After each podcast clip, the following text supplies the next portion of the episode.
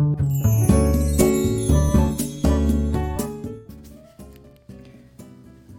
い、おはようございます。愛知県岡崎市のオーラムという一人サロンで美容師をしてます。カナダと申します。このチャンネルでは一人サロンオーナー様やこれから一人サロンをするかもしれない美容師様のお役に立てそうな情報や美容のこと髪のことなどを毎朝7時に配信しています。えー、今日はですねスタイフをスタイフの毎日配信を続けていて半年ぐらい経った時にぶつかる壁というお話をしようと思うんですね。えー、毎日配信をして半年6ヶ月このぐらい経った時に出てくる壁っていうのがあるんですね。これは、えー、マンネリとか空きみたいなことなんですよ。まあ、スタイフに限らず SNS もそうだろうし、まあ、何かあの始めてじゃあ続けて毎日やっていこうってなった時に、まあ、まず最初の壁っていうのは習慣にすることなんですよね。習慣になるまでがまず大変でで習慣になってしまえば歯磨きと一緒で、えー、それ自体がもう生活の一部になるので、まあ、あのまずはそこを目指しましょうっていうのはまああると思うんですよ。でいざそれが習慣になった時、まあ、これ半年ぐらい続けてやっていくと、まあ、もちろん習慣にもなっていってるし生活の一部にもなってるし、まあ、その継続するっていうことに関しては、まあ、だいぶそのハードルは下がってるはずなんですよね。でもそこで、えー、習慣になったばっかりに出てくる壁っていうのが、まあ、そこで来るのがマンネリとか飽きなんですよね。まあ、言い方を変えれば欲が出ている欲欲が出てきたっていうことだと思うんですけどあのまあこれ筋トレとかダイエットとかで考えたら分かりやすいのかなと思うんですけどまあ、筋トレとかでもそのじゃあ今日から毎日やりましょう、うん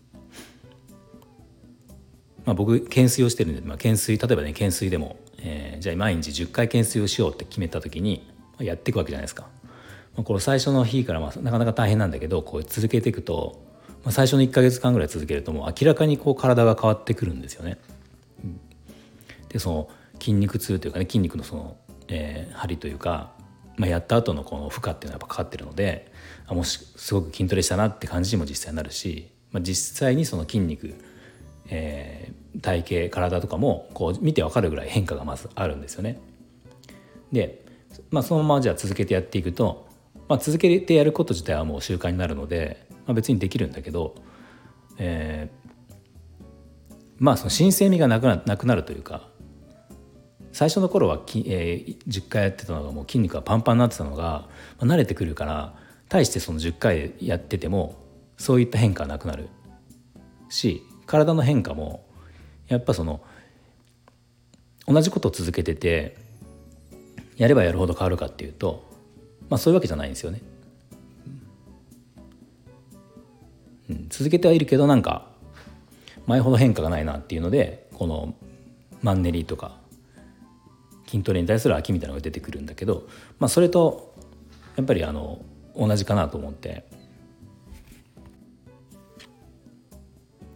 そんなふうになるなりがちなのがやっぱこの、えー、約半年ぐらい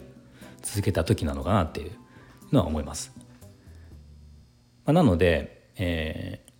言い方を変えたらここの壁を、まあ、第2の壁というか第1の壁がじゃ継続習慣にすることだとしたらこの第2の壁マンネリ飽きっていうものを今度超えた時にまたさらに新しい違う何かがこう見えてくるん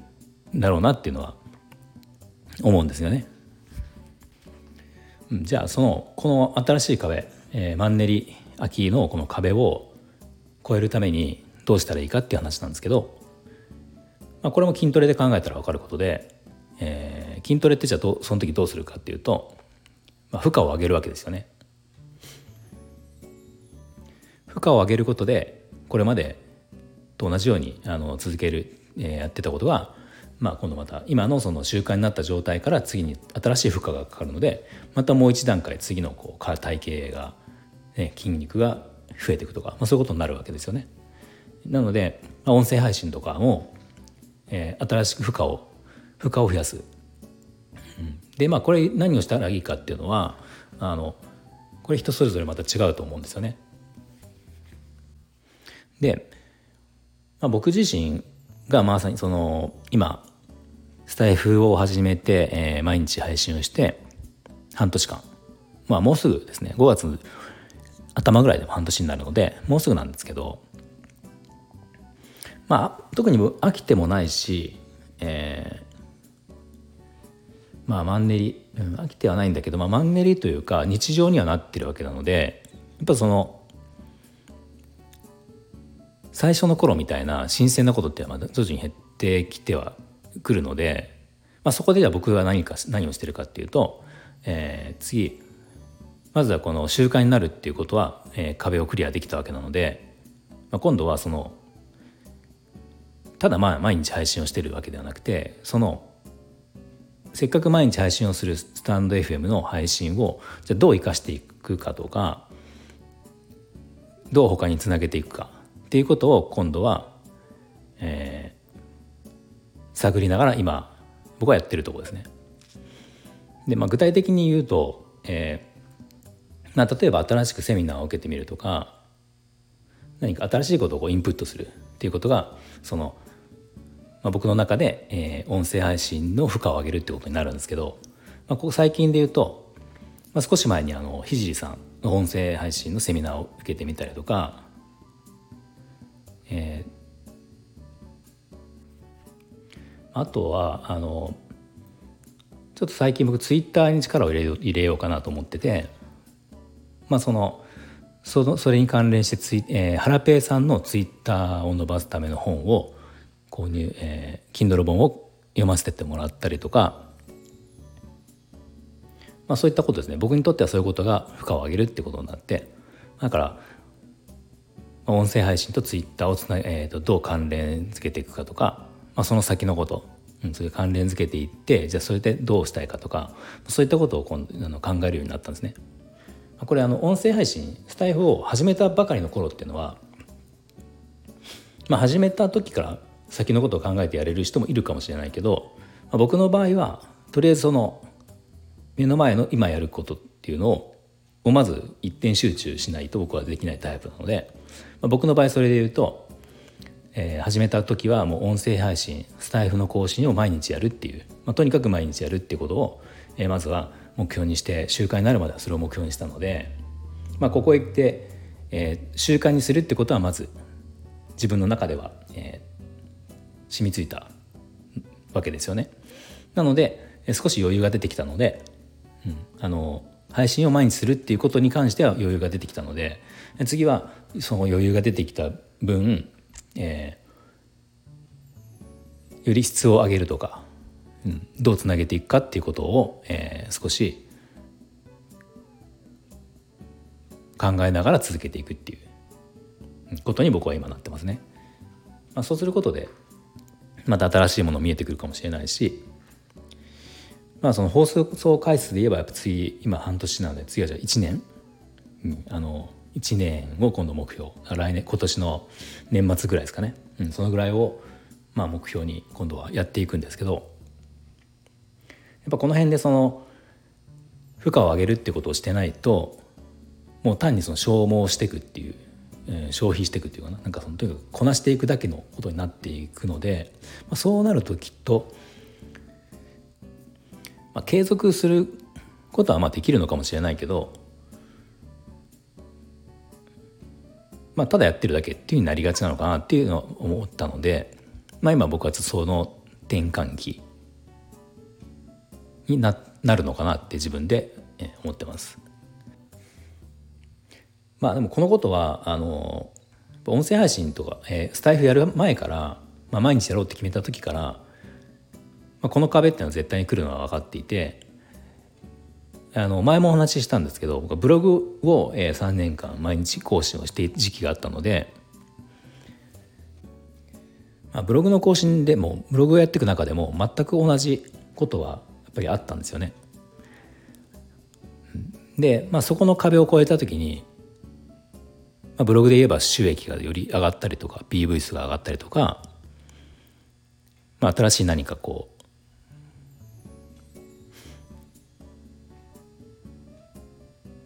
で仕事の依頼があったりとかっていうのが、まあ、あったのっていうのはそこの壁を越えた後だったんで、まあ、この習慣になった後に負荷を上げるっていうことはすごくすごく大事なことかなと思います。まあ、もしあの似たような状況似たようなことで、えー、どうしようかなって考えてる方の役に立てればいいなっていうのも、まあ、もちろんあるし、まあ、そもそもでも一つ間違いないことっていうのは、まあ、ここの壁にぶつかってる人っていうのはもう間違いなく成長をしてきた証拠なので、まあ、最初はねさっきも言ったけど毎日配信をするっていう習慣にするっていうことを、えー、目標にというか習慣にすることを頑張ってきたわけなので、まあ、言ったらこれがまず達成ができたっていうところがまずはあのすごいことなんですよね。まあ、ただ大前提にやっぱりこうどの状況になっても楽しんで続けていくっていうことは、まあ、すごく大事なのは間違いないので、まあ、それは変わらずこれからもやっていこうかなと思ってます。